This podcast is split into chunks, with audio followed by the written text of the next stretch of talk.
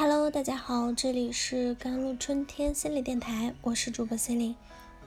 今天跟大家分享的文章叫做《哀伤既是痛苦的体验，也能带来对生命的反思》。哀伤是丧失挚爱亲人后的反应，这些方方面面的反应包括情感、认知、行为、生理、人际关系和精神层面。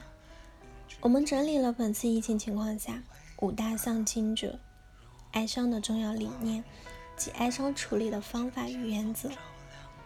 丧亲者需要经历一定的时间，才能渐渐恢复到正常的生活状态。在这期间，丧亲者会面对很多任务，如接受丧亲的事实，体验悲伤的痛苦，重新适应亲人不在的新环境，将情绪和精力。重新投入到其他关系上，适应新生活，但与逝者保持连接等。哀伤的过程并不是单行线，而是会反复变化的。一方面，丧亲者会深陷于丧亲的痛苦中，会面临各种不同形式的哀伤反应；另一方面，丧亲者为了面对和处理。当前及未来生活的压力和挑战，不得不暂时离开或者缩小哀伤的情绪。这两种情形常交替出现，而这种交替就是应对哀伤逐渐走向疗愈的过程。每个人的哀伤反应都是独特的，都应该得到尊重、接纳和允许，本身就是最好的疗愈和支持。疫情背景下，有很多丧亲者看起来没有明显的哀伤反应，这或许由于他们当下处于丧亲者初期，还有许多现实层面的问题和压力，以至于来不及哀伤。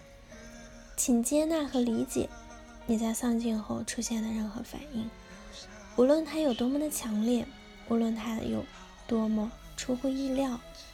也无论他有多么不同于他人，从哀伤中恢复，非常重要的一步就是要允许和接纳自己独特的反应。家庭是一个系统，因此哀伤也是整个家庭系统的哀伤。某一位成员的离世后，由他承担的家庭的角色和功能的逝去，会对家庭的原有的结构、成员间的关系。家庭的社会经济地位等不同层面带来巨大的影响。某个家庭成员离世，必将伴随着对亲人离世后家庭系统的诸多层面改变的适应和调整的过程。丧亲者既需要理解和接纳自身的哀伤反应是合理的、值得被尊重的，同时也要接纳其他家庭成员。与自己不同的反应。当你自己用健康而安全的哀伤处理的方法时，其他的家庭成员也会受到带动作用的正向的影响。家庭成员间能直接谈论和表达丧亲后的感受，不回避谈论与逝去的亲人相关的话题，让家人携手走过丧亲之痛。至亲的离世是世界上最难以忍受的痛苦。经历了这样重大的丧失之后，个体可能对自己原有对生命意义产生怀疑甚至否定，同时生命意义也面临着重新的构建。在丧亲早期，你可能无法接受亲人因为疫情感染突然离世的现实。出现强烈愤怒等情绪和消极的行为。从实际层面理解亲人死亡事件发生的具体过程和原因，可以帮助这个历程通过安全的方式去表达和分享痛苦，也会让你释放悲伤。当然，在你没有准备好的时候，不妨和自己的哀伤静默相伴，通过向信任的人或者专业人员讲述。和分享他的所思所感，你会在这个过程尝试寻求丧失亲人背后可以挖掘的积极的资源。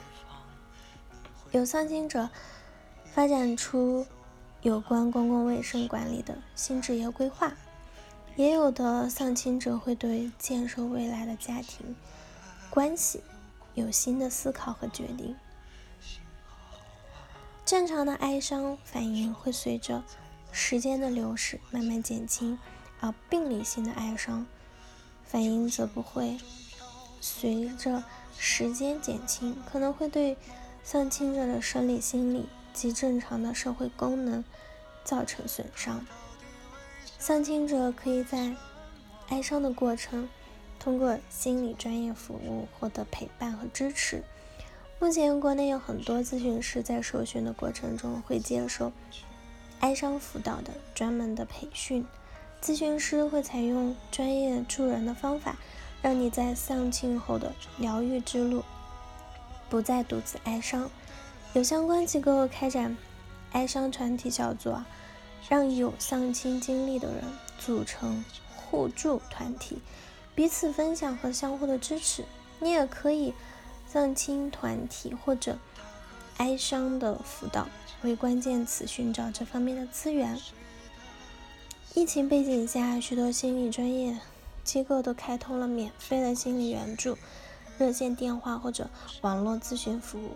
这些专业的资源可协助因感染病毒而突然失去家人的丧亲者安全度过痛失亲人难熬的日子。待到疫情结束，也可以选择面对面的哀伤心理咨询。我们也呼吁社会各界对本次疫情中有亲人离世的丧亲者提供持续的关怀和专业性的服务，为建设更为完善的哀伤疗愈平台提供不同的资源。好了，以上就是今天的节目内容了。咨询请加我的手机微信号。幺三八二二七幺八九九五，我是 c e l i n e 我们下期节目再见。